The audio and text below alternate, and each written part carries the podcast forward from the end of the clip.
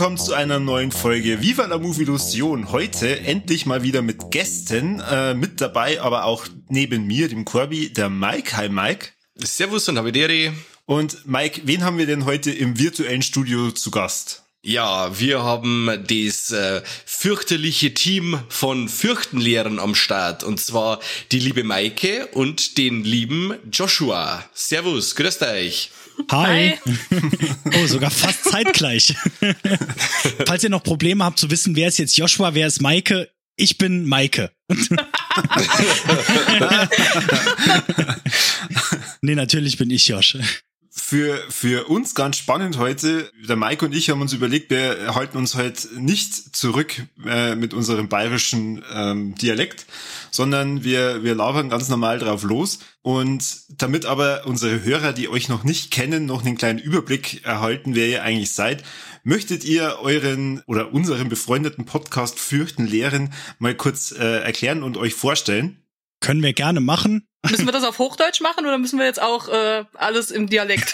Wenn du, wenn du das auf Bayerisch machen kannst, dann darfst du es gerne auf Bayerisch machen. Ach du lieber, nee, dann nur Hochdeutsch.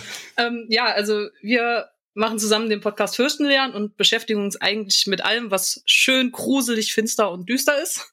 Die erste Staffel haben wir schon durch. Die hat sich mit dem etwas blutigeren Thema Gore beschäftigt. Nicht nur im Horrorfilm, sondern quasi überall, wo wir es finden konnten, haben wir sofort eine Folge draus gemacht. Und die zweite Staffel haben wir jetzt vor kurzem erst angefangen. Ich glaube, die letzte Folge ging, Joshua weiß das besser als ich, gest, nee, am Wochenende hoch? Äh, am 13.2. Oh, wow. Oh. da hat sich jemand vorbereitet, ja? Oh, lieber. genau, und die aktuelle Staffel wird mal ein bisschen unblutiger. Dann haben wir auch nicht mehr solche Probleme, ähm, an die Filme und die entsprechenden Bücher zu kommen. Und beschäftigt sich mit dem Unheimlichen. Mhm. Wie viele Folgen habt ihr diesmal geplant? 100? Wir haben uns dieses Mal entschieden, nicht so viel zu planen. Also es werden wahrscheinlich 100, ah. aber es sind keine geplant diesmal. Sehr schön. Dass ich immer was zum Hören hab. Sehr fleißig. Bis wir dann wieder in, in eine Pause gehen von äh, sechs Monaten oder so. Also das geht um mich gar nicht. Also sagt's mir nicht best. Das ist zu lang. es hat zu lange weg vom Fenster. Also ich habe mich jetzt wirklich wieder gefreut auf eine neue Folge. Ich habe es zwar jetzt leider noch nicht hören können, aber ich freue mich schon sehr, dass es bei euch weitergeht. Oh, das ist lieb. Ja, jetzt, jetzt geht's ja erstmal wieder eine Zeit lang weiter und dann müssen wir gucken. Ähm, wir brauchen halt ein bisschen Pause zum, äh, zum Vorbereiten auf die neue Staffel immer, wenn es dann eine neue gibt. Aber äh, jetzt gibt's erstmal für zumindest ein paar Monate, wenn nicht sogar ein Jahr lang, neue Folgen. Ja, absolut. Sehr schön. Sehr schön, ja. Da freuen wir uns drauf und wir freuen uns auch, äh, dass ihr es endlich zu uns in den Podcast geschaffen habt. Ja. Genau, ihr habt's ja schon zu uns geschafft. Äh ja, richtig. Das wollte ich gerade erklären. Also unsere Hörer können uns auch bei einer Folge von Fürchten lernen hören, und zwar bei der Abschlussfolge vom ersten Semester. Der Kani, der halt leider nicht dabei ist, weil ihm der Film, über den wir reden, zu gruselig ist. der Kani und ich durften euch, wie soll ich sagen, prüfen, ob ihr Fragen über euren eigenen Podcast beantworten könnt. Und bin ganz froh, dass wir sowas nicht machen, weil ich glaube, äh, jedes Mal wird man dann sagen, was, da haben wir gar keine Folge drüber gemacht. Wobei das, das Gefühl hatten wir auch ein paar Mal, als ihr uns abgefragt habt. nee, nee, nee, nee. Wir haben uns die Mühe gemacht und haben, oder zumindest ich, äh, wirklich euren Podcast auf drei Wochen oder vier Wochen äh, in, in Dauerbeschallung ähm, durchgehört. Also Ach, von dem her. Äh, also oh. ich bin auch etwas auf Entzug. Wenn man den Durchsatz betrachtet, wahrscheinlich sogar noch, noch viel krasser wie der Mike.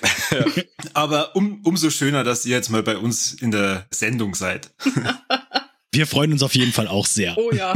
Und ihr habt auch einen Film mitgebracht, über den wir heute reden, und zwar Noroi the Curse. Und unsere Gäste, wenn die schon den Film mitbringen, haben dann auch die Ehre, dass sie erklären dürfen, um was es in dem Film eigentlich geht. Und was mich noch interessieren würde, warum ihr euch den Film auch ausgesucht habt. Okay, also worum es geht, das lasse ich gleich Maike übernehmen, weil oh, danke. zusammenfassen kann die immer ein bisschen besser als ich und ich drücke mich sehr gerne vor sowas. Warum haben wir den ausgesucht? Tatsächlich in der Zeit, wo wir überlegt haben, also wo wir drüber gesprochen haben, dass wir bei euch äh, zu Gast sein werden, dann hieß es natürlich, wir müssen einen Film vorschlagen wir hatten gerade, glaube ich, kurz vorher diesen Film geguckt zusammen, weil hin und wieder gucken wir einfach auch mal so Filme zum Spaß. Mhm. Also ganz unabhängig vom Podcast und. Völlig verrückt. Wahnsinn. ich staun gerade. Ja. Und äh, wir fanden den beide ziemlich gut. Wir haben auch den Vorgänger zu diesem Film gesehen, vom selben Regisseur, der noch mehr Found-Footage-Filme gemacht hat. Wir fanden den aber dann noch mal eine Nummer besser und haben gesagt, wir schlagen mal den vor, weil es war auch so ein Film, da hatten wir Lust drüber zu reden. Aber mhm. in der Zeit war es ja noch die Staffel Gore und mit Gore kann der Film tatsächlich nicht so wirklich bieten. Deshalb haben wir uns dann entschieden, dann reden wir da bei euch drüber, damit wir die Chance haben, den Film zu bewerben. Und und ein bisschen fließt mit rein, dass das ein mehr oder weniger unbekannter Film ist, also den nicht mhm. so viele Leute kennen. Und wir finden, den sollten mehr Leute kennen. Also haben wir gedacht, eure Hörerschaft, ich nehme an, das ist ja ganz Bayern, wenn ich das richtig verstanden habe, wenn nicht sogar die ganze Welt. Ne? Die ganze Welt, ja, ja. Genau, es ist der beste bayerische Podcast. Genau, ja, so war's. äh, deshalb dachten wir, dann äh, bringen wir den Film doch direkt über euch den Leuten näher. Guter Plan. Der Plan ist perfekt. ja. Vor allem, äh, weil mir hat er ganz gut gefallen und Mike nicht ganz so, beziehungsweise äh, da müssen wir dann auch ein bisschen genauer drüber reden, um was es jetzt in dem Film genau geht. Wir haben die Vermutung, einer von uns hat ihn wahrscheinlich nicht so ganz verstanden. ähm. wow, wer wird das wohl gewesen sein? Okay, ich gebe es zu, ja. Mike hat mir alles danach erklärt. Deswegen, Maike, um was geht's denn in Noroi? Ja, also ähm, die Kurzfassung ist eigentlich, Josh hat es schon angerissen, das ist eine Pseudodokumentation über den namensgebenden Fluch. Dieser Fluch ist dafür verantwortlich, dass sowohl in der Vergangenheit einige Leute gestorben sind, dann als auch während der Dokumentation Leute sterben. Und Filmemacher Kobayashi hat sich da mit seinem Kameramann und äh, dann ein paar Leuten, die er während der Dokumentation einsammelt, entschlossen, das Mysterium von diesem Fluch zu lüften beziehungsweise zu späterer Stunde auch diesen Fluch loszuwerden, damit der nicht noch mehr Opfer fordert. Das ist so das Gröbste vom Groben. Ja, ja. Genau, und man sollte noch mal, noch mal einwerfen, es ist halt ähm, ein, ein früher Found-Footage-Film, also in dem Fall aus 2004, glaube ich, ne, 2005, sorry. Ja, 2005. Und entsprechend noch, also in der Zeit, wo Found-Footage gerade bekannt wurde. Und ich fand hier das Besondere, dass das einer der besseren Found-Footage-Filmen ist, wo man sich eigentlich nicht fragt, warum filmen die. Und er mhm. hat allgemein eine andere Herangehensweise. Also häufig ist es, ja, wir haben hier dieses Footage gefunden und wir haben das jetzt mal zusammengeschnitten, dass es noch ein bisschen gruselig wird und euch Angst macht und hier ist es jetzt, guck mal, das ist alles echt. Aber was eigentlich sehr makaber ist in den meisten von Footage-Filmen so, wir haben das, äh, das Tape gefunden von dem Ableben von drei Jugendlichen, also haben wir da mal Musik drunter gelegt, damit es gruseliger wird. so, äh, okay. Ganz genau. Und entsprechend bei Noroi ist es so, da ist dieser Forscher, der das alles erforscht hat und dann ein Video draus gemacht hat. Das Video ist ja. fertig und wir haben dieses fertige Dokumentationsstück gefunden. Und im Anhang haben wir dann aber noch die Szene gefunden, wo er stirbt und da Musik drunter gelegt und angehängt. Aber das ist dann noch mal was anderes. Ja. Da kommen wir dazu, wenn es soweit ist. Spoiler Deluxe, nicht schlecht. Gleich am Anfang in den ersten zehn Minuten der, der Folge, nicht schlecht.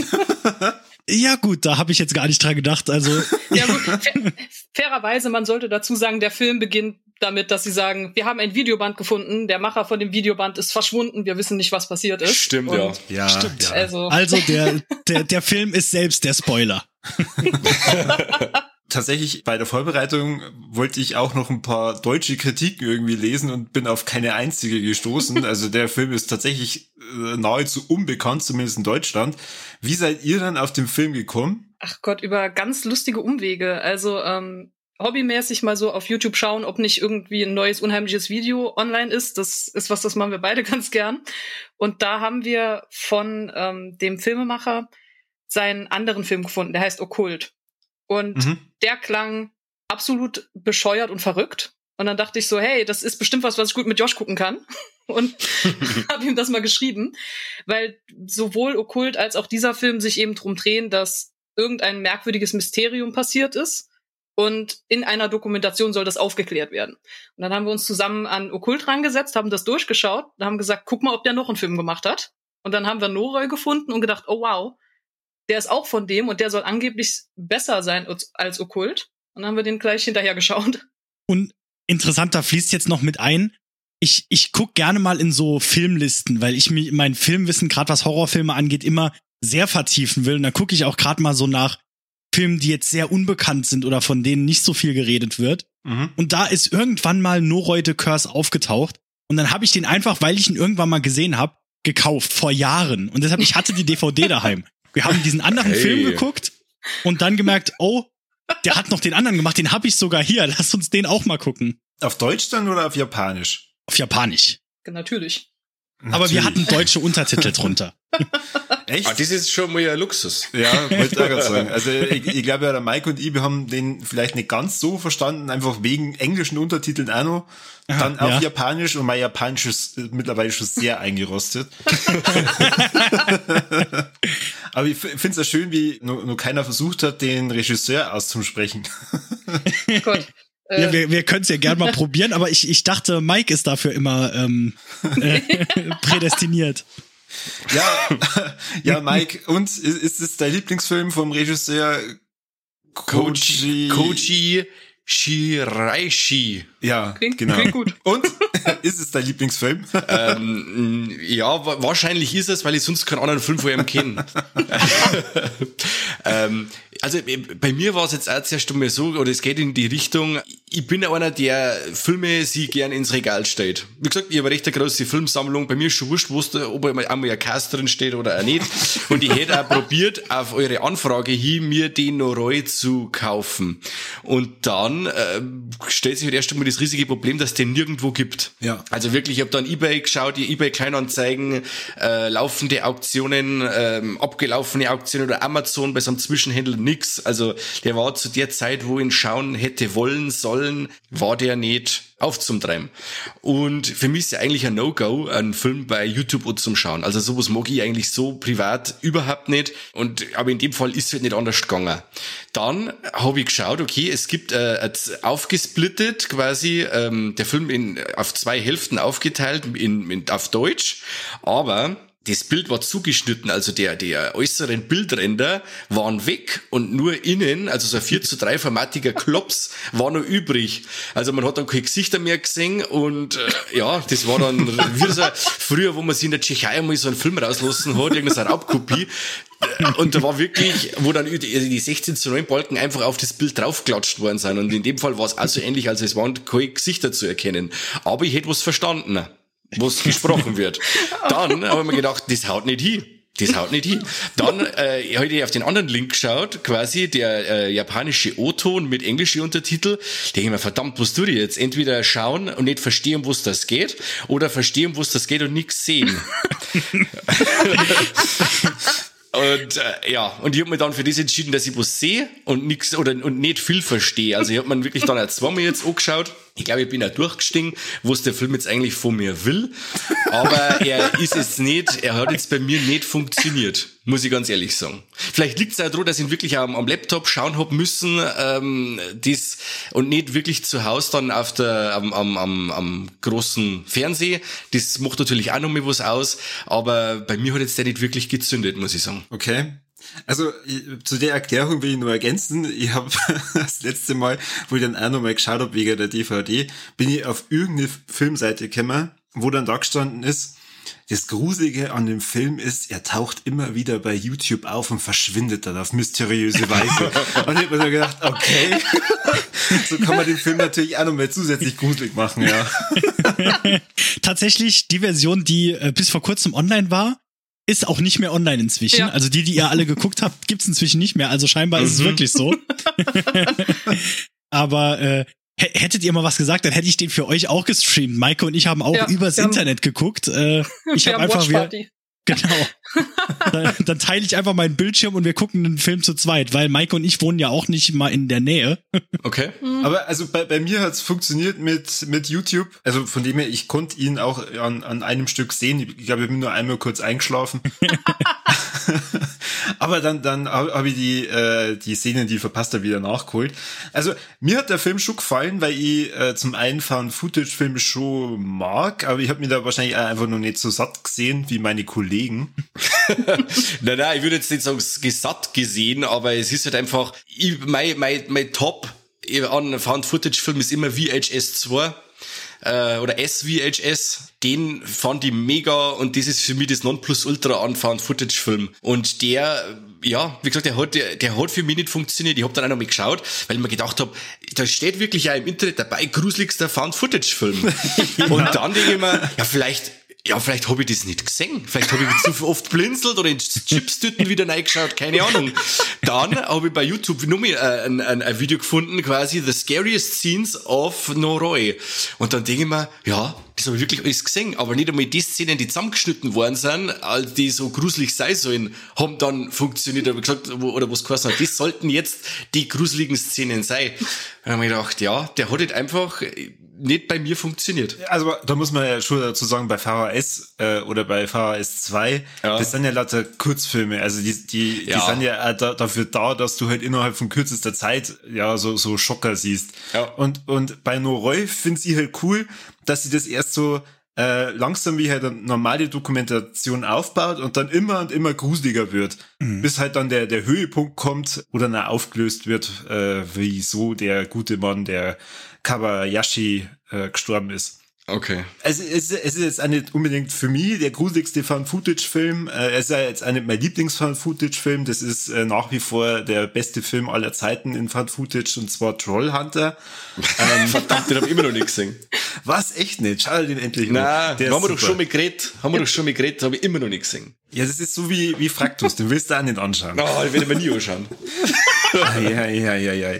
Ähm, aber ich, ich bereue es jetzt auch nicht, dass ich nur Roy gesehen habe, weil da waren ein paar Sachen dabei, die fand ich so gut, die werden mir wahrscheinlich ja nur lange im Gedächtnis bleiben. Gerade alles, was da so in die, in die Psycho-Richtung ging, wo dann das, das Mädel da, ähm, das äh, irgendwie in der Mitte vom Film, glaube ich, verschwindet, die durch einen so in der Fernsehsendung da mit dabei ist, äh, wo es dann zeigen, dass die übersinnliche Kräfte hat. Das fand ich ganz, ganz cool gemacht. Ich fand auch, äh, wenn du das gerade ansprichst, gerade diesen, diesen Einwurf, wo wir auf einmal diese japanische Fernsehsendung haben, ja. die wir gucken, äh, wo wo es darum geht, dass die halt diese magischen Fähigkeiten oder telekinetischen, psychischen Fähigkeiten von Kindern testen. Mhm. Und es ist so alles auf japanische Game Show gemacht, sogar so weit, dass oben und unten überall japanische Buchstaben ja. eingeblendet sind. Mhm. Ich fand besonders interessant, das ist mir dann aufgefallen, als wir es vor kurzem das zweite Mal geguckt haben zur Vorbereitung, dass das wohl eigentlich 4 zu 3 Footage war, dass sie dann aber für den Film auf 16 zu 9 geschnitten haben, indem sie einfach oben und unten was abgeschnitten haben. Also da, der hat sich auch wirklich Gedanken gemacht, dass der hier Fernsehfootage genommen hat und schlecht zusammengeschnitten hat. Also ich, ich nehme mal an, dass das geplant war. Und ich fand aber auch, es ist, wie man sich so eine japanische Game Show vorstellt, nur mit ja. Kindern, die auf einmal Wasser erstehen lassen und Bilder am, mhm. äh, durch die Gedanken raten. Es ist ja. allein schon von der Thematik her, also wir, wir haben das angeschaut und dann haben wir uns gegenseitig so angeschaut in der Webcam haben gesagt so, sowas würde in Deutschland nicht im Fernsehen laufen. Also so irgendwie auf RTL äh, Deutschland sucht das Psychokind. Äh, wer, äh, äh, wer kann hell sehen, wer kann Sachen beschwören, so sowas würden wir nicht zeigen. Das ist das ist so bizarr und das irgendwie. ist doch die Uri Geller Show. oh Gott. okay, das ist wahr. Das hat ein bisschen was davon. Ja. Stimmt. Aber die zeigen wir inzwischen auch nicht mehr, also scheinbar. Und da waren keine Kinder dabei. Ja. Das stimmt. Also sagen wir mal, alles, was mit, mit Kindern dann auch nochmal zusätzlich äh, zu tun hat, ist natürlich auch nochmal gruseliger. Genau, ich fand auch sehr äh, gruselig relativ am Anfang. Ich glaube, das ist eine der ersten Szenen, als er diese, diese komische Frau in ihrem Haus besucht, die ihn nur ja. anbrüllt. Und als sie weggehen, sieht man dieses Kind im Fenster stehen. Ja. Und dann sieht man es zuerst so im Hintergrund aber das reicht dem Filmemacher nicht. Das macht er noch ein paar Mal, dass er dann aber die Szene nochmal zeigt, drauf stehen bleibt und noch so ein bisschen gruselige Musik drunter legt, ja. die aber aus irgendeinem Grund für mich tatsächlich funktioniert hat. Also es ist dann wie diese, ich weiß nicht, ob ihr auch sowas mal, also ich habe das als als Teenager super oft geguckt, so Videos, wo dann irgendwelche gruseligen Szenen gezeigt werden, wo dann auch jemand was gefilmt hat und dann wird aber noch mal drauf gezoomt, ja, hier war das. Äh, und deshalb, das hat da so vielleicht Kindheitserinnerungen in mir geweckt. ja, also ich, ich fand die Szene einfach nur so gruselig, weil ich mir das immer gut vorstellen kann, wenn man jetzt irgendwas filmt, wo man vielleicht eigentlich jemanden gerade interviewen wollte und dann filmt man aus Versehen einfach noch ein bisschen mehr und dann während du dir das dann anschaust, merkst, oh Gott, da hat mir ein Kind beobachtet. Das ja. ist äh, allein der Gedanke, wow. Ja, das, man sollte auch dazu sagen, wenn man den Film an, also ich glaube, das ist wirklich die Anfangs, also zuerst wird gesagt, der Kobayashi ist verschwunden und dann ist das quasi so die Anfangsszene, dass er da ja. versucht, dieses Interview zu drehen. Und zu dem Zeitpunkt, also ich als Zuschauer hatte keine Ahnung, um was der Film gehen soll, weil die Einleitung ist, er drehte ein Video über den Fluch. Und dann geht es einfach los. Dann steht er irgendwo in der Küche und interviewt eine Frau, die erzählt, dass bei der Nachbarin die ganze Zeit ein Baby schreit. Und man mhm. hat überhaupt keine Ahnung, so, okay, wo soll das jetzt bitte hinführen? Und bizarrerweise, normalerweise schmeißt mich sowas raus, aber in dem Film funktioniert es, dass man wirklich für den gesamten Anfang des Films nur da sitzt und sich denkt, was zur Hölle will denn der Filmemacher gerade von mir? So, er, er legt unter alles gruselige Musik drunter und zoomt immer auf Sachen, als wolle er dir ganz dringend sagen, dass das wichtig ist und du hast keine Ahnung, was es bedeutet. Und du merkst aber, es ist, es ist ihm unglaublich wichtig. Also, sonst würde er ja nicht so einen Aufwand betreiben. Dann so, okay. Es kommt quasi so auf, wie wenn er mehr wüsste wie du und er möchte es ja. aber unbedingt sagen. Ja, ja, genau das. Wie so, wie so ein stummer Aufruf, so versteh doch. Und dann sitzt genau. man da so, ah, ich weiß aber nicht, was du willst. aber ich, ich finde in dem Kontext auch super, dass es wirklich so wirkt wie so eine Fernsehdoku. So diese, ja. die, diese so ein bisschen übertriebenen, wo sie auch Galileo Mystery, wenn sie versuchen, irgendein, irgendein Rätsel zu lösen, irgendwas zu zeigen, dann würden die das ganz genau so drehen. 100 Prozent. Vielleicht ein bisschen, ein bisschen moderner inzwischen, aber in 2004 eine Folge Mit Galileo Mystery. Schreiner als Haupt Hauptakteur ja, quasi. Genau, der geht da rum und interviewt die Leute. Wäre da wahrscheinlich irgendein Geist in der Currywurstbude oder so. genau. Was ich ganz interessant gefunden habe, war, dass gefühlt alle fünf Minuten ein kompletter Szenenwechsel drin ist. Ja. Das, das geht ständig. So, und jetzt zeigen wir wieder jemanden mit einem Aluhut. Dann zeigen wir wieder die hübsche Schauspielerin. Dann zeigen wir die Schauspielerin, wie sie mit irgendwelchen Freaks äh, im Wald steht und äh, was Gruseliges äh, entdeckt oder so. Dann zeigen wir wieder den äh, Kobayashi. Und das, das geht halt gefühlt ewig. Also ja. ja.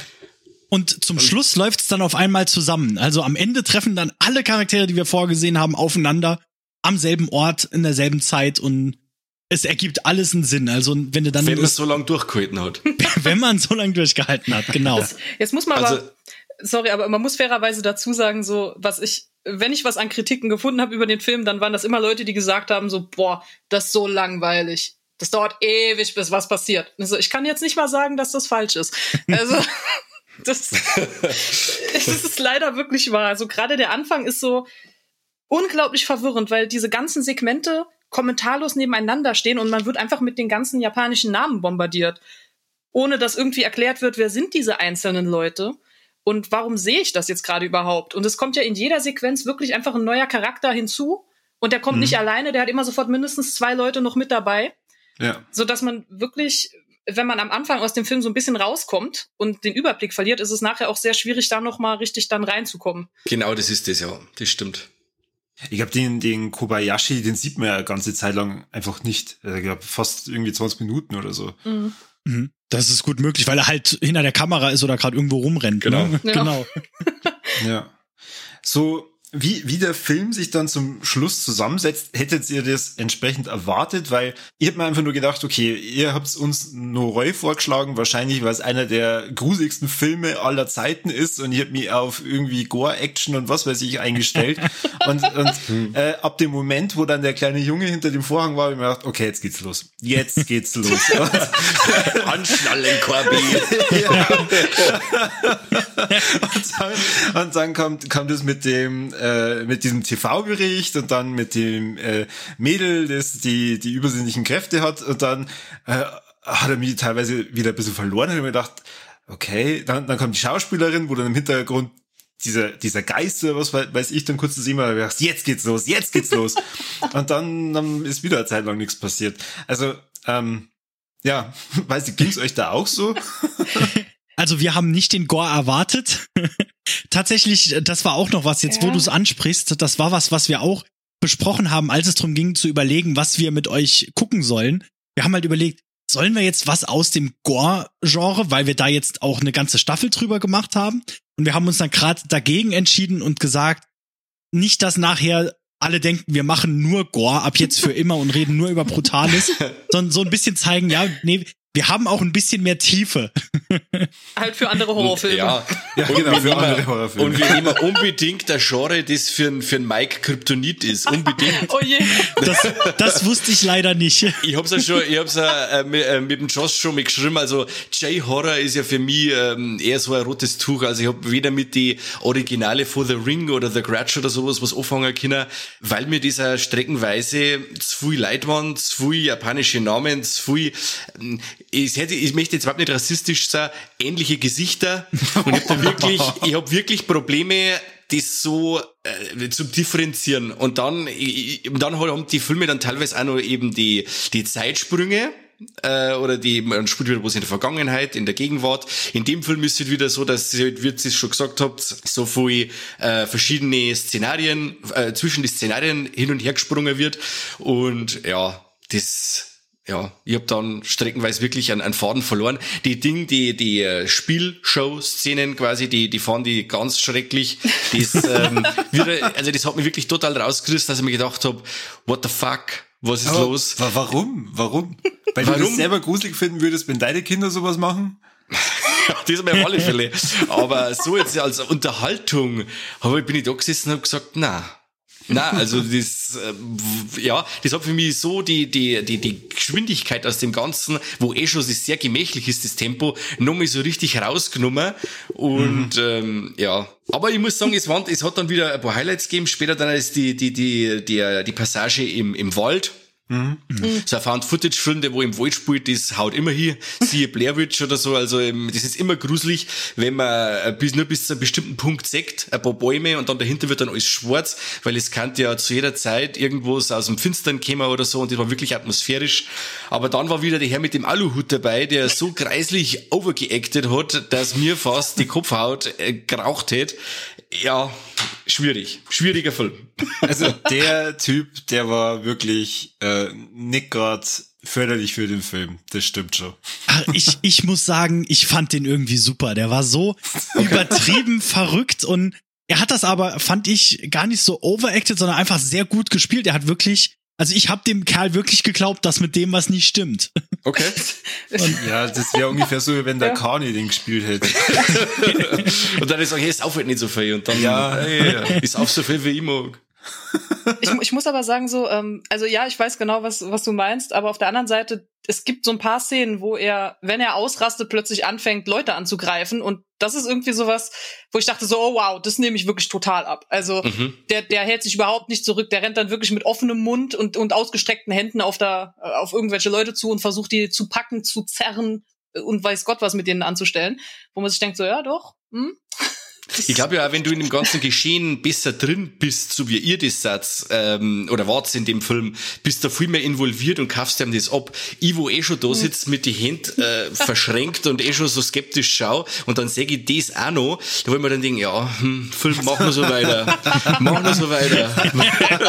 Gleich schalte ich dich aus. ah, super, perfekt. Der, äh, ähm, der Aluhut-Typ, der spricht doch eher die ganze Zeit von irgendwelchen Würmern. Ist das äh, bei ja. den deutschen Untertiteln irgendwie eher anders gewesen als nee, auch Würmer. Ectoplasmic Worms, Worms? Ja, also im Deutschen sind es Geisterwürmer, wo ich jetzt ah, sagen muss, okay. das, das macht es nicht unbedingt besser. Ich glaube, das Englische ist näher dran an dem, was das Japanische sein soll, aber ich bin mir nicht 100% sicher. Ghost Worms wäre wahrscheinlich cooler. aber da, da hätte ich jetzt gerade die Frage, wenn, wenn du es schon gerade ansprichst, die, diese Geisterwürmer oder die Ectoplasm Worms, äh, seht ihr das auch so, dass das dann am Schluss quasi diese Babyföten waren, die man gesehen hat, die an dem Geist hochkrabbeln? dass er nur dachte, das wären Würmer? Josh kommt mit allen Spoilern, die alles nimmt damit. ähm, also das mit den Würmern, also ob ich das jetzt so unterstreicht hat, weiß ich nicht, aber das war mit Abstand die gruseligste Szene vom Film. Ja. Mhm. Da hat es doch dann ja. noch eine Szene gegeben, wo quasi ähm, der unser äh, Regisseur quasi bei einem beim ähm, ja, Professor sitzt und dann so eine Schriftrolle ausgebreitet wird. Und dann wird quasi die äh, Herkunft des Dämons äh, beschrieben. Und dann kommt die Szene, weil du hast ja mit die Affen und da mit die, mit hin und her, und dann erklärt er ein bisschen. Und dann wird auf einmal die Szene eingeschnitten aus der Waldszene mit den Föten. Und das war's, das hat man, das habe ich wirklich, da habe ich wirklich Gänsehaut gehabt vom großen Seher bis zur Nosenaffe. Also das war wirklich so eingefügt und war ein wenig so ein Jumpscare. Und das hat bei mir wirklich gezunden. Das war stark. Echt? Ja. Kann, kann, ja. kann das so, so, so dicht hinter den Schriftrollen? Ja. Ich hab gedacht, das ja. war doch, sie ist doch in den Wald gelaufen, oder? Und dann, ja, aber die Szene kommt dann nochmal, die, die haben es dann da äh, Ich glaube, die sieht man vorher kurz, genau. Genau, genau. genau. Ah, okay. Und, hui, hui, hui. Ja, also ja, ich glaube, ich glaube, das ist, warum der Film oft als äh, also ich, ich bin nicht der Meinung, dass das der gruseligste Found-Footage-Film aller Zeiten ist oder der gruseligste ja. Film aller Zeiten. Aber ich glaube, ähm, diese Reviews führen daher, dass halt Leute diesen Film geguckt haben, ohne irgendwas drüber zu wissen. Wenn man dann natürlich liest, dass der gruseligste Film aller Zeiten und den dann guckt, dann hat man andere Erwartungen. Aber ja. wenn, wenn man einfach nur einen Found-Footage-Film guckt oder vielleicht sogar in 2004 noch dachte, das ist echt und dann diesen Film guckt, und dann halt vor allem, er fängt langsam an, hat dann so eine bisschen creepy Szene, dann kommt aber diese, diese Szene im Fernsehen, die so sehr locker und lustig ist. Und dann bekommt man aber so gefühlt hin und wieder, dann fühlt sich noch mehr an wie ein Schlag in die Fresse, wenn so eine, eine Pause ist, mhm. wo nichts Schlimmes passiert und dann auf einmal was richtig Hartes. Ja, sie nehmen ähm, die Geschwindigkeit raus und dann kriegst du es erst so richtig besorgt. Ganz ja. genau. wunderbar formuliert, wunderbar formuliert. Es sind aber äh, da viele Momente drin, wo ich mir denke, okay, krass, ähm, wie zum Beispiel das mit den äh, mit den Tauben, wo der eine Typ vom Balkon sich einfach eine Taube schnappt und mit reinnimmt und wahrscheinlich verspeist. ähm, das, das war, war, war so ein Ding, wo ich mir halt wirklich, jetzt kommen wir wieder auf mein äh, Dokumentation drehen äh, zurück, stellt sich mir vor, man dreht eine Dokumentation und da, da filmt man aus was in sowas. Da denkst du doch, na, okay. ja, ich, ich muss auch ehrlich sagen, so als wir das zum ersten Mal gesehen haben, saßen wir beide so vor dem Film und haben die ganze Zeit die, dieselbe ungläubige Fratze gezogen, so, was passiert da? Wieso passiert das? Hast du das gerade gesehen? Hat er gerade die Taube mit reingenommen? Was macht sie mit dem Vieh? Und das wird auch nie so wirklich aufgelöst, sondern die filmen das und meistens sieht man dann irgendwie noch den Kobayashi so äh, irgendwie im Auto sitzen und der guckt genauso verwirrt wie man selbst. Ja, ganz genau in die Kamera. Was? der da denkt Gott dasselbe wie ich. ja, sehen also, Sie das, liebe Zuschauer? Wie Sie sehen, sehen Sie nichts. Also der Film ist auch, was, also, er, er ist irgendwie ein bisschen spannend strukturiert, weil er beginnt irgendwie mit diesem nicht weiter erklärten Mysterium, was gerade untersucht wird, was einfach nur ist, bei der Nachbarin schreit ein Baby. Wo, mhm. wo man sich schon denkt, so, das ist jetzt nicht unbedingt das Mysterium, wo ich einen Geisterjäger erwarten würde, wenn ich ehrlich sein soll. Aber okay. Aber dann benimmt sich die Nachbarin so unglaublich merkwürdig, dass man sich denkt, okay, irgendwas ist da merkwürdig. Anscheinend ist der Geisterjäger eine gute Idee. Dann erklärt er aber irgendwie weiter, ja, es gibt hier die, äh, die kleine Kana, die ist da psychisch begabt, jetzt ist sie weg. Und dann denkt man, wie die ist weg? Wo ist die hin? Ja, er muss jetzt rausfinden, wo die hin ist. Während er versucht rauszufinden, wo die hin ist, kommt er aber mit dem nächsten Mysterium um die Ecke. Ja, er hat hier jemanden gefunden, der malt die ganze Zeit merkwürdige Zeichen und dann fängt er, äh, fängt er an, da aus, aus Garn und Kabeln ganz komische kleine Kreise zu knüpfen, überall in der Wohnung. Und du denkst dir, hä, was hat das denn jetzt mit, mit dem verschwundenen Kind zu tun? Wieso ist das in dieser Doku drin? Und so geht die ganze Doku, die, die strukturiert sich quasi von einem Mysterium so gleich in das nächste rein.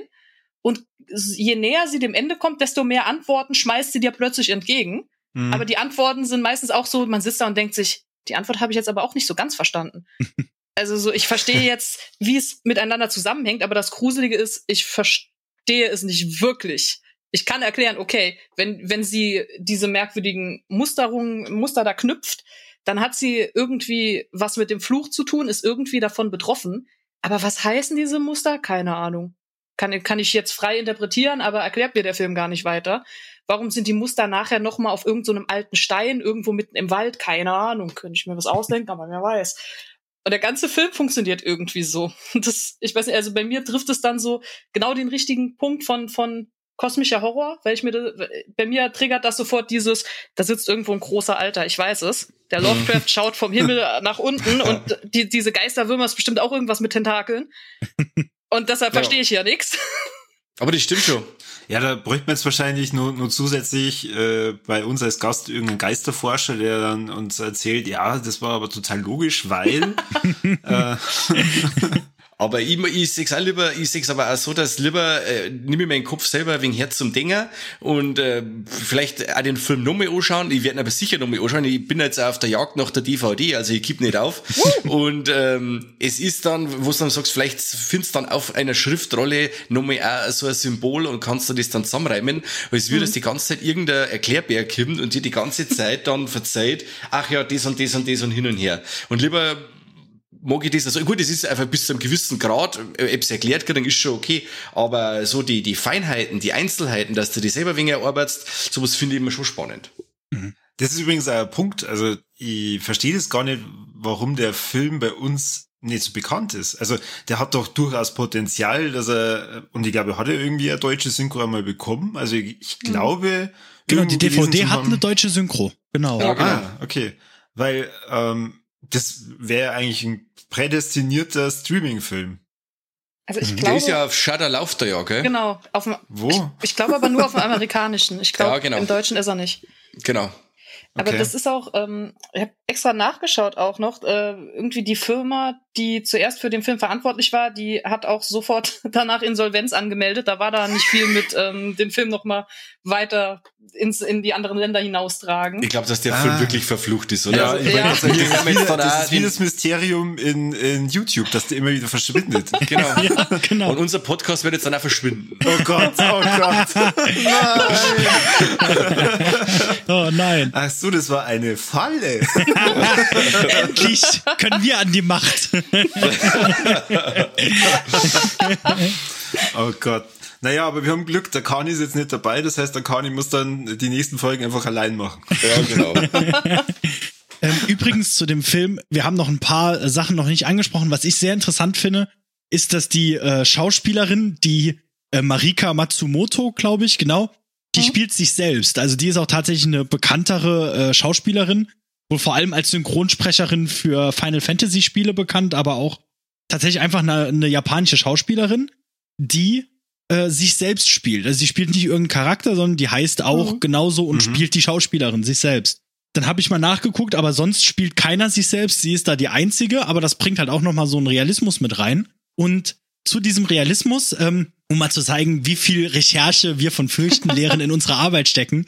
Ich habe da mal noch so ein bisschen äh, gesucht, hab dann im deutschen Wikipedia gibt's leider nicht viel über die Seite, dann habe ich einen Trick, den ich mal irgendwo im Internet gefunden habe, angewandt, bin auf die japanische Wikipedia, habe die von Google auf Deutsch übersetzen zu lassen und habe da mal so ein bisschen geguckt und oh. habe dann festgestellt, es gab tatsächlich, bevor der Film rauskam, einmal die Seite von dem Kobayashi, also eine Website mhm. von dem Kobayashi, wo der seine Bücher und seine Filme angepriesen hat. Es gab eine Verlagsseite von dem Verlag, der den Film rausgebracht, wow. äh, der die Bücher und den Fake-Dokumentarfilm rausgebracht hat. Und es gab eine Fanseite von einem Fan ja. des Kobayashi, der sich total freut, dass bald Noroi rauskommt. Und äh, die wurden alle sogar noch gepflegt, bis ja. kurz nachdem der Film rauskam. Dann hat's halt relativ schnell nachgelassen. Bei der Seite von Kobayashi ist vollkommen sinnvoll, dass wenn der Film rauskommt, er nichts mehr dazu schreibt. Der Fan hat dann irgendwie einen Monat, äh, ein Jahr später, glaube ich, aufgehört, äh, Posts zu machen. Aber äh, tatsächlich, die haben da Marketing, Marketing-Tricks angewandt, ähnlich zu damals Blair Witch Project. Genau. Mhm. Und das, das fand ich sehr spannend. Das war halt auch was, was äh, noch nicht mal im deutschen Wikipedia erwähnt wird. Ich glaube auch, dass ähm, die Seite von Kobayashi hat irgendwie noch so ein Timeline. Äh, Stamp, wo man draufklicken kann, wo er wirklich zu verschiedenen Daten hochlädt. Heute war ich dort und dort, mit dem und dem habe ich ein Interview geführt.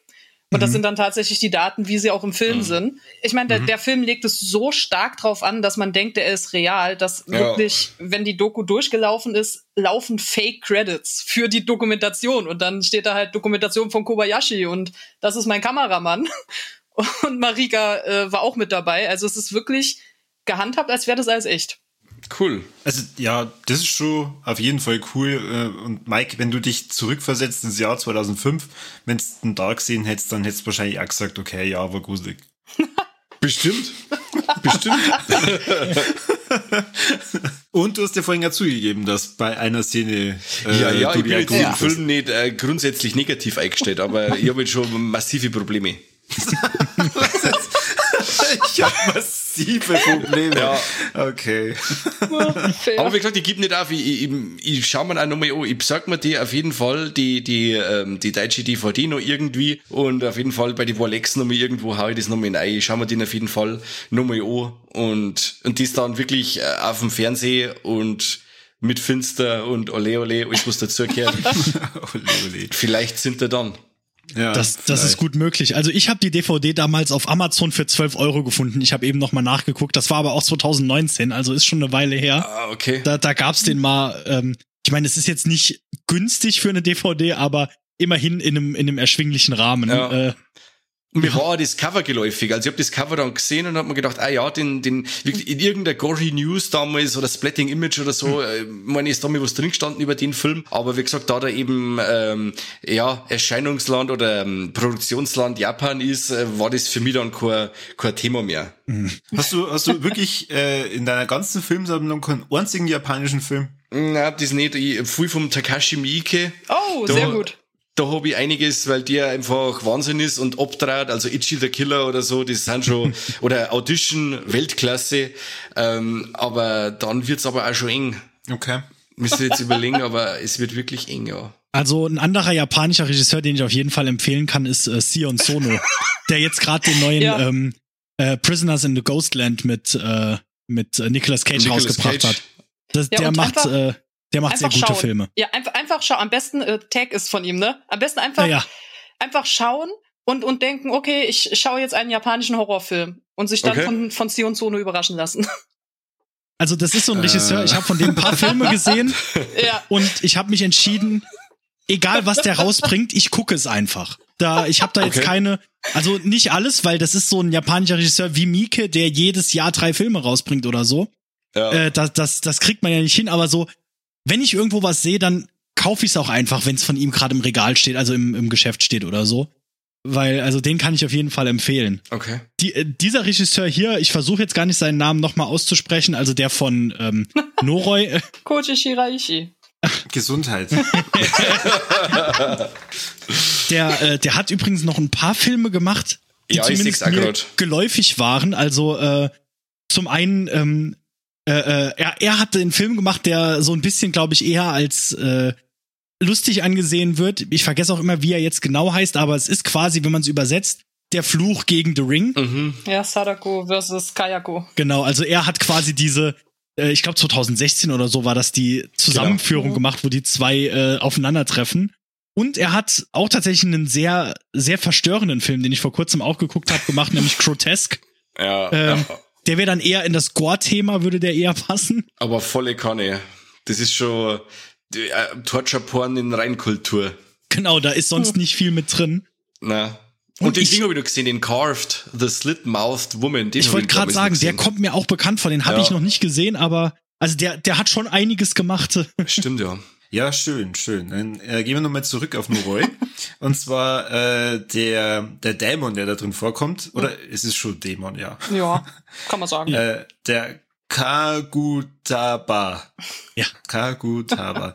Josh, wenn du die Wikipedia-Seite, die japanische gelesen hast, äh, gibt's den Dämon wirklich? Nee, tatsächlich, das habe ich nachgeguckt, den gibt's nicht wirklich. Also der ist eine oh. reine Erfindung für diesen, äh, für diesen Film. Mit, mit allem drumrum. Äh, Gibt's einfach nicht, genau. Also wahrscheinlich so Dämonen in die Richtung gibt's schon, aber dieses Dorf mit dem Dämon, den die jedes Jahr gebändigt haben, der Kagutaba heißt, den gibt's nicht. Okay, na gut, dann kann ich jetzt wieder beruhigt schlafen. Gut, sei Dank. Nimmt nimm wieder einen Zicken Realismus aus dem Film ja. raus. Ich habe immer Angst, wenn ich so Filme schaue, die wo über echte Dämonen gingen, dass ich den Dämon beschwöre, wenn ich den Film schaue. Aber das habe ich, ja. hab ich gerade gelesen bei Hereditary, der Payment, den gibt's ja, ja und man denkt, verdammt, das muss den auch schon wieder geben, Himmelherrschaft.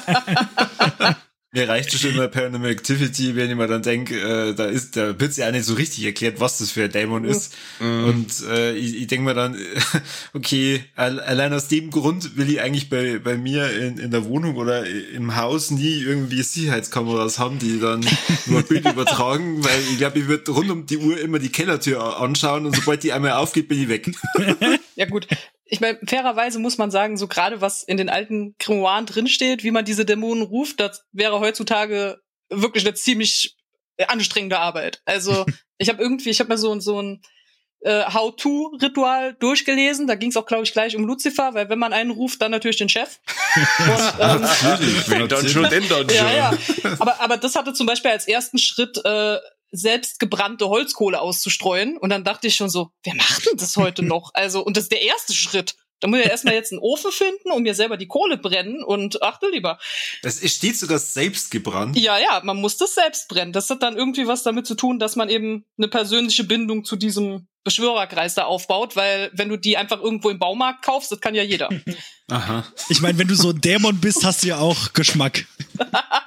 Lucifer befürchtet, dass er die ganze Zeit irgendeine Pfeife ruft, der wo sich hinter vorne nicht auskennt. Er sagt, wenn, dann muss man sich schon ein wenig anstrengen bei der ganzen Gaudi. Ja, also, was, was das angeht, oh Gott, okay, Random Facts, äh, incoming. Also, es gibt auch einen, der hat mittwochs immer Ouija-Board-Dienst.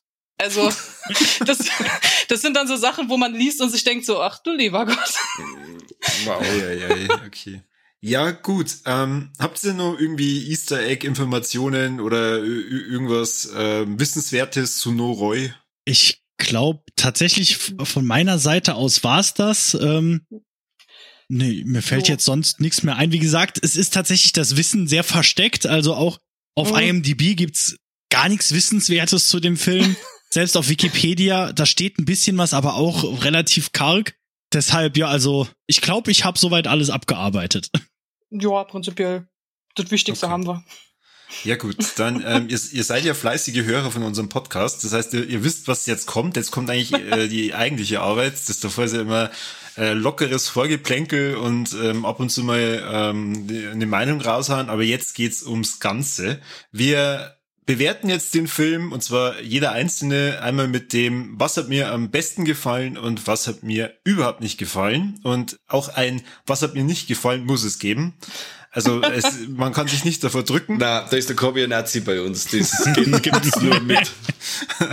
so, für, für das, dass du es gesagt hast, darfst du gleich anfangen, Mike. Mach's vor. Also rumkriechende Föten fand ich sehr cool und sehr gruselig. Also das war die Szene, die mir am meisten beeindruckt hat. Das war stark. Bei manchen Szenen, äh, die wirken wirklich authentisch auf mich, die haben mir richtig gut gefallen. Aber im Endeffekt, jetzt kommen wir zum Negativen, war das für mich sehr äh, lange Zeit sehr zusammenhangslos, anstrengend zum Schauen. Äh, teilweise das Overacting hat mich gestört. Aber wie gesagt, ich gebe ihm noch mehr Chance, das war's noch nicht. Der nächste bitte. Das doch nicht. Ja, dann würde ich sagen, Maike, du darfst weitermachen. Oh, okay. Ähm, ach Gott, also ja, die Föten wurden jetzt schon genannt. Die waren für mich definitiv auch ein Highlight in dem Film. Sehr schön. Ähm, ich muss aber sagen, so was mir allgemein gut gefallen hat, ist, dass während man den Film schaut, ähm, die Informationen eben wirklich teilweise so subtiler rübergebracht werden. Also bis zu dem Punkt, wo er sich wirklich von einem Historiker vorlesen lässt, was passiert ist, vergeht eine ganze Weile. Und nur weil der Historiker irgendeinen Text vorliest, vorli vorliest ist jetzt nicht der ganze Film erklärt. Mhm. Und das finde ich eigentlich richtig, richtig cool als Idee. Und ich muss auch sagen, dass diese Sache mit den Föten, ich weiß es nicht, weil mir ist es beim ersten Schauen nämlich vollkommen entgangen, aber beim zweiten Schauen, ähm, der Film erklärt auch, was genau mit den Föten gemacht wurde und warum das gemacht wurde. Und als ich an dem Punkt am Film ankam, dachte ich so, oh Gott, das macht es noch mal schlimmer. Und das hat schon, das hat richtig gut tief getroffen. ja, etwas, was, was nicht so gut ist. Also, ich möchte den Film eigentlich loben, dass er wirklich so viel Wert auf Authentizität legt und, und Authentizität, schwieriges Wort. Ähm, aber es gibt so immer mal wieder Szenen, die rausspringen und die fallen einem natürlich nur umso ärger auf, je authentischer alles andere ist. Also wir hatten am Anfang irgendwie kurz gesagt, ja, es gibt eine Erklärung, warum alles gefilmt wird. Also eigentlich, es gibt zwischendurch eine Szene, in der ähm, Keiko, das ist die Frau von, von Kobayashi, ähm, sich irgendwie beim Essen filmt mit Marika. Und es wird überhaupt nicht erklärt, wieso. Sie filmen es einfach. Und das ist so eine der Szenen, wo ich mir denke, ich meine, ich weiß, dass sie es filmen, weil irgendwann ein Schockeffekt reinkommt. Aber das springt vollkommen raus, weil alles andere hat so eine gute Erklärung, warum eine Kamera draufgehalten wird. Und solche Geschichten ist dann so, hm? was ist da jetzt plötzlich passiert? Auch die, die letzte Szene im Film genau nee, dasselbe. Red nicht weiter, sonst habe ich nichts mehr Negatives. du hattest ja deine negative Szene. Szene. okay, dann nimm du die. Nee, weil dann würde ich nämlich gerade übernehmen, weil ich würde gerne die letzte Szene als Positives und Negatives nennen, mhm. weil negativ ist halt, ja, ich glaube, seine, seine Frau fängt an, sich anzuzünden und ein Kerl schlägt auf ein Kind ein, aber er liegt da und hält die Kamera gerade und perfekt. Danke. Das, das, Danke. Fand, das fand ich wirklich nicht so gut, vor allem wenn man dann drüber nachdenkt. Auf der anderen Seite, während ich die Szene geguckt habe, fand ich sau cool, was da alles passiert und was dann noch so erklärt wird jetzt so im, weil es gab noch so ganz viele offene Enden eigentlich aus der Doku, die er hat. So, er hat auf einmal ein Kind adoptiert, er äh, ist glücklich mit seiner Frau, aber da passiert ja noch was. Er, er verschwindet ja und seine Frau stirbt. Was ist da passiert? Und auf einmal kommt dann alles nochmal so zusammen, so ein letzter Schlag, wo äh, der auch wirklich gruselig ist und funktioniert. Also ähm, dann mit, mit dem Kind, äh, das dann nochmal kurz diese Noroi-Maske quasi sogar aufhat für einen Frame nur. Das, äh, das hat mich irgendwie dann nochmal total begeistert und das fand ich richtig cool. Aber halt Vielleicht hätte er einfach sollen sagen, er hat gerade ein Stativ aufgestellt, weil er irgendwas filmen wollte, als die reingekommen sind. Und dann wäre es gut, aber das hat mich dann so ein bisschen gestört. Ja, es war halt einfach äh, äh, unglücklicher Zufall und hat er gedacht, naja, okay, wenn ich gerade schon film. Ja. genau. Wenn wir schon mit draufgängern, dann hören, filmen wir es ja gleich. Ja, da, da kannst du eh nichts mehr retten, kannst wenigstens noch Geld mitmachen. ja, aber da wäre es ja nur zum Retten gewesen. Also wenn er irgendein so Psycho einen Stein dahinter hat und möchte auf mein ja. Kind einschlagen, dann der ihn mit der Kamera so viel, dass er sagt. Aber er liegt sich dann am Boden hier. Also das, nein, da ja. war, das hat mich schon gestört. Ja. Ja, ja. Okay, gut. Ähm, mir gefällt am Film vor allem eben dieser Dokumentationsaufbau. Sowas mag ich ähm, ziemlich gern. Also vor allem halt alles, was dann irgendwie, das, was am Mike eigentlich nicht gefallen hat, das äh, mit dieser Tele, äh, mit der Fernsehsendung und so. Und dann, dass man halt auch sieht, okay, es ist jetzt nicht nur alles in dem Film, was praktisch der ähm, Kobayashi gedreht hat, sondern er hat halt da auch verschiedene andere Quellen nur mit dazugezogen, damit man halt dann auch sieht, okay, ähm, da, da passiert da mal was außen drum und nicht immer da, wo er gerade ist. Das fand ich ganz, ganz cool und ganz gut gemacht. Was mir nicht gefallen hat, das war dieser Schlussaufbau, wo sie auf den See mit dem, mit dem Boot rausfahren. Das fand ich, hat sie irgendwie ewig gezogen und ich habe ehrlich gesagt gedacht, da passiert schon irgendwas äh, saugruseliges. Ich meine, ja, die, die Marika macht was Gruseliges, aber es ist nicht das gekommen, was ich gedacht habe. Ich habe nämlich gedacht, sie bringt ihn jetzt um oder so. Oder, oder schubst ihn zumindest ins Wasser, aber ja, da habe ich mir gedacht, ach Kim, Film, mach das doch jetzt. aber na, da habe ich mich dann getäuscht. Naja. Gut, und dann zum Abschluss gibt's noch unseren Triple Threat Mike, willst du den Triple Threat erklären? Muss man das nur erklären? Nee, wir wissen Bescheid. Jetzt pass auf, Triple Threat, wir haben quasi äh, drei Attribute, die ein Film haben muss, um gut zu sein. Und da haben wir jetzt quasi einmal äh, tote Tiere. Haben wir mir tote Tiere im Film? Wer mag? Ja. Die, die haben Menge. Wir. Ja, ja. Grog nur. Ja, na, die Vollstatue. Ja, in, teilweise in Teilen, teilweise am Stück, ist alles dabei. Das stimmt haben wir entblößte männliche Trompeten. Nee, die haben wir nicht. Das wäre eine interessante oh. Doku geworden. wir wissen nicht, ob der eine Geist, der in dem, in dem Waldvideo dabei war, nicht gerade nackt war. wie, wie, wie, ist das eigentlich in eurer, in, in, also in eurem Ansehen bei den 3T, wenn, ähm, wenn die Trompeten in dem japanischen Film zwar entblößt sind, aber so zensiert. Zählt das oder zählt das nicht? Ist hier nicht vorgekommen, aber das interessiert mich jetzt grundsätzlich. Es ist ja meistens dann so, dass die für die fürs deutsche Release nicht nicht äh, ver, verblurrt sind, oder? Meistens ist ja so, dass das nur im japanischen Release verzerrt ist und im deutschen dann nicht, oder? Und, äh, ich habe noch nie einen deutschen Film, äh, einen Film gesehen aus Japan, in dem dann die Geschlechtsteile verblurrt sind. Ja, aber du hast ich, ja noch nicht so viele japanische Filme gesehen, habe ich verstanden. Ja, ich habe schon ganz viel gesehen, aber ich habe es auch nicht in der Sammlung oder sonst was. Ich, ich schaue schon seit, weiß ich nicht, 25 Jahre Horrorfilme, da hat man bestimmt schon viele Asiaten äh, über den Weg gekommen. Aber ähm, bis jetzt noch keine verblurrte Geschlechtsteile. Meinst du asiatische Penisse? Ja, auch. ja, auch. Nicht einmal der Penis bei Hangover war verblurrt. ich, ich bin gerade gerade tatsächlich am überlegen, ob ich schon mal einen japanischen Film gesehen habe, wo man einen Penis sieht. Weil selbst bei Grotesk wird er immer schön wegge weggedreht und ja. da passiert sonst alles. Aber da bleibt die, die Kamera immer schon oberhalb der Hüfte, weil alles andere wäre. Ja, aber da wird da, da haben sie aber nur so pingelig bei die, bei die Penisse, oder? Weil bei, wo es die da, weiblichen Attribute angeht, geht ja. grotesk aber schon da, auf die zwölf, Da oder? zeigt er alles, genau, ja. Ich wollte nur, ja. weiblichen Attribute, du musst das ja. Fred noch zu Ende bringen. Natürlich, apropos, äh, haben wir mir in dem Film entblößte weibliche Attribute obenrum. haben wir Möpse. Äh, nein, haben wir auch nicht. Ah, nicht. Uh. Aber sehr viele tote Tiere, vielleicht macht das ja das dann was aus. Das stimmt, das stimmt. Und, und tote Föten, ich meine. oh, welcher Film hat das schon? Ja. In, ja. ja, gut, ähm, somit hätten wir über Noroi gesprochen. Dann, ähm, bevor wir euch verabschieden, ja, wollt nur ein bisschen spoilern, was jetzt als, als nächstes äh, bei euch in, in den nächsten fürchten leeren Folgen dann präsentiert wird? Ja, da können wir gerne eine grobe äh, Voraussicht bringen. Jetzt ist die Frage, wie lange es noch dauert, bis diese Folge rauskommt weil wir haben noch nicht weiter als die nächste Folge geplant. Also wahrscheinlich wird die schon raus sein, wenn diese Folge hier erscheint. Also Dienstag, also äh, in ach, einer Woche. Ach doch, so schnell. Okay, nee, dann, äh, also wir haben schon insoweit geplant, dass ähm, die nächste Folge, die rauskommt, behandelt komplett ein Buch, das ich sogar in der Schule durchnehmen musste, nämlich Der Sandmann von E.T.A. Hoffmann. Da gehen mhm. wir genau drauf ein, äh, gehen die ganze Geschichte durch, ist nämlich auch eine sehr unheimliche Geschichte, äh, die Freud in seinem Aufsatz, den wir in Folge 1 besprochen haben, sehr häufig erwähnt. Und es ist auch eine wirklich gute äh, Folge, mhm. mit der ich tatsächlich aber Folge. Äh, Folge, eine gute Geschichte. Die, die Folge natürlich auch. Was ich äh, erwähnen will, ist, dass ich da ähnliche Probleme habe, Filme zuzufinden, wie Mike es hatte mit äh, Noroi.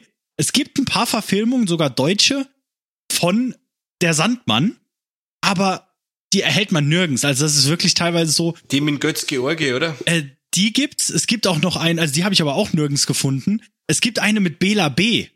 Ähm, okay. Cool. Ja, aber die ist, das ist wohl irgendwie für so ein Schullehrbuchverband und die muss man bei dem Verlag bestellen, aber die Verlagsseite gibt's gar nicht mehr.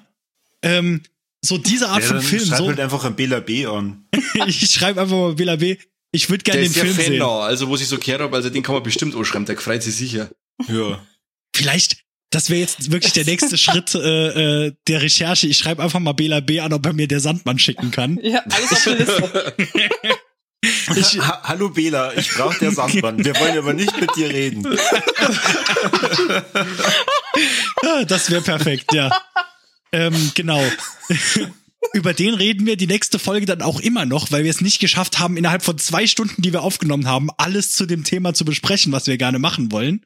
Dann geht's auf jeden Fall weiter mit Wachsfiguren. Also wir haben schon in Aussicht ein Interview mit äh, einer, äh, mit dem Panoptikum in Hamburg, mit einem Wachsfigurenkabinett tatsächlich mit der Besitzerin. Wir haben in Aussicht, wir reden über ganz viele Wachsfigurenfilme, House of Wax, alle Iterationen, die es dazu gibt. Mhm. Und weiter gesehen werden wir auch noch über gruselige Bücher reden, gruselige, also unheimliche, Kinder. unheimliche Kinder kommen bestimmt auch vor, ja. Oh Gott. Über, über Automaten. Wir reden über alles, was mit dem Unheimlichen zu tun hat. Und diese Staffel, wie gesagt, wir haben noch gar nichts geplant so richtig. Deshalb nehmen wir auch sehr gerne noch Tipps von Hörern, die jetzt sagen, wenn ihr unheimlich besprechen wollt, das Thema ist wichtig. Äh, da freuen wir uns immer über Informationen, auch von euch natürlich. Also ich habe vor kurzem einen Film gesehen, da heißt, der Film kommt auf mysteriöse Weise immer wieder auf YouTube und verschwindet dann aber wieder. nee, aber der, ich glaube, der ist japanisch, ne? Japanische Filme. Ja, es ist ein japanischer Film, stimmt. nee, über sowas reden wir nicht.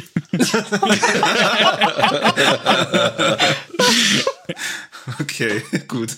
Ja, dann ähm, sage ich vielen Dank, schön, dass ihr da wart und ihr seid natürlich auch herzlich wieder eingeladen, wenn ihr wieder einen coolen Film habt, vielleicht mal was nicht japanisches, damit äh, Mike auch auf jeden Fall wieder dabei ist. Ja, dass ich mir wegen abfeiern kann, du. Und der Mike verrät uns jetzt nur, was unsere lieben Hörer zu tun haben. Sie würden uns eigentlich überall folgen, wo wir sind. Bei Instagram, bei, wo bist du noch? Reddit, oder? Reddit, Twitter, Twitter, äh, das, das, komische Facebook. Facebook, ja. ja das, das wo zurzeit wieder, wieder cool wird sagen wir es mal so. Nein. Äh, schaut bei Steady vorbei, dort äh, bei Spotify die Klingel betätigen, genauso wie bei YouTube. Kommentiert's ganz viel, geht's mit uns in oder tritt's mit uns in Kontakt. Wir freuen wir uns um jede Nachricht, um jeden, um jeden Kommentar, um jeden Like. Verzählt es eure Freunde, haut es in euren WhatsApp-Status ein. Ja, verzählt es einfach um jeden, dass wir cool sind, dass Fürchten lernen cool sind und Genau. Herzfrei Podcasts und schaut viel Filme. Genau, richtig. Und wenn ihr nach Noroi auf YouTube sucht und ihr findet es nicht, dann hört euch einfach nur mal unsere Folge an. Das ist ja eigentlich fast genauso gut. Und ansonsten, wenn es dann mit Viva la Move Illusion durchsetzt, dann schaut nur bei Fürchtenlernen vorbei, bei der Maike und beim Josh. Und die lehren euch dann erstmal so richtig das Fürchten. Äh, ja, genau. Also uns äh, findet ihr direkt auf äh, äh, überall, wo es nach Fürchtenlehren suchen. Fürchten lehren meistens mit. Überall wo äh, Google. ja, ja, äh, uns gibt's halt auch überall. Einfach nach Fürchtenlehren suchen bei Instagram. Und am äh, Bett.